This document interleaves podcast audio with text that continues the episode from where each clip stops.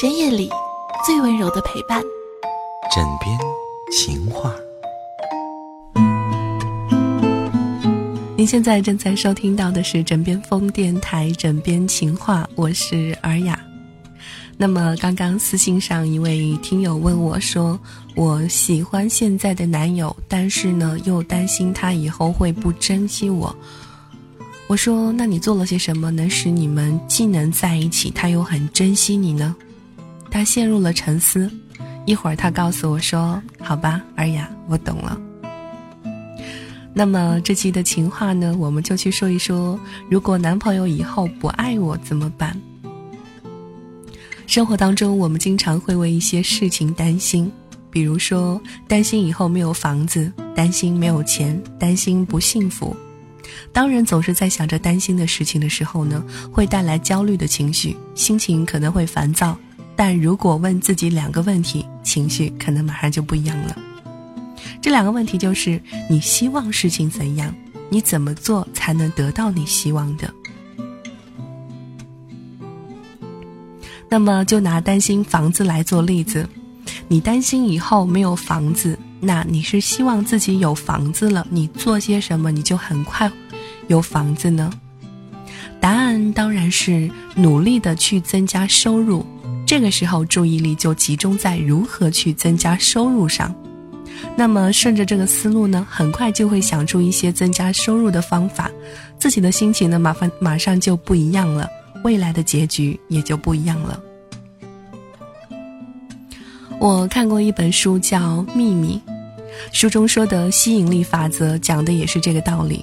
当你想要的时候呢，你想想自己已经得到的感觉，就是可能实现。这其实呢，也是调整自己的状态，使自己心情好。这状态呢，就会使记忆力集中在注意如何实现自己的目标上。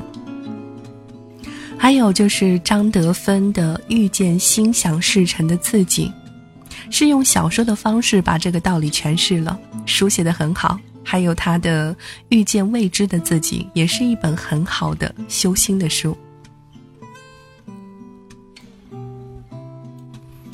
前天我在心理所上课的时候呢，自己实践了一次这个问句。最近研究生的课程讲到了心理测量。讲这个课的老师呢，不知道是什么原因，很少举例子，于是大家就有很多地方听不明白。慢慢的呢，来听课的人就少了，即便来的呢，有的也是睡觉或者是聊天。我当时也在想，这个老师为什么就是不举例子呢？不会讲，没有经验。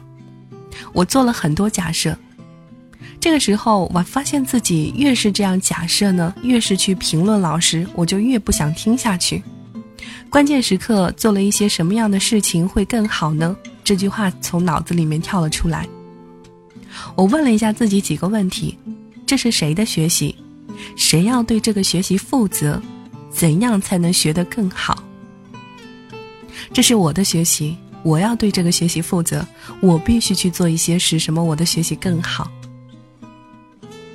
于是我开始在听不懂的地方向老师提问。老师很耐心地解释了很多，还是有个地方没有听懂。于是我说：“如果举个例子会是什么呢？”老师马上举了个例子，这下我听明白了。接下来提问的氛围开始形成，同学同学们呢也就一个接一个的提问，很多原来不明白的问题也都明白了。到了下午呢，老师开始主动提问我们，讲一个问题就问我们听明白了吗？没有人回答的时候，老师会点名提问。这个情景在之前是没有出现过的。一天的课程结束的时候呢，我很满意今天的收获。原来自己是可以做些事情，是老师讲的不同的。所以生活当中很多事情都是这样子。当你担心没有钱的时候，可以问自己：你做些什么就会有钱呢？然后把注意力集中在如何有钱上去。当你担心身体不好的时候，可以问自己：你做些什么呢？就会身体更好。然后把注意力集中在如何做身体会更好上去。在爱情当中，其实也是一样的。当你担心对方以后可能会不爱你的时候，问问自己：你做了些什么，可以使对方更多的、更长久的爱自己？感谢收听这一期的枕边情话，我是尔雅。那么，如果喜欢我的话，可以在我们的评论下方留言，或者对我有什么意见，呃，或者在喜马拉雅上面搜索到治愈系尔雅。如果愿意，可以聊聊聊一聊的话，可以加关注，然后再私信给我就可以了。一般我看到都是会回答的。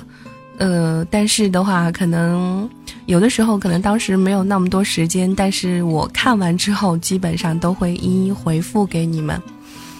我们下次再见吧，拜拜。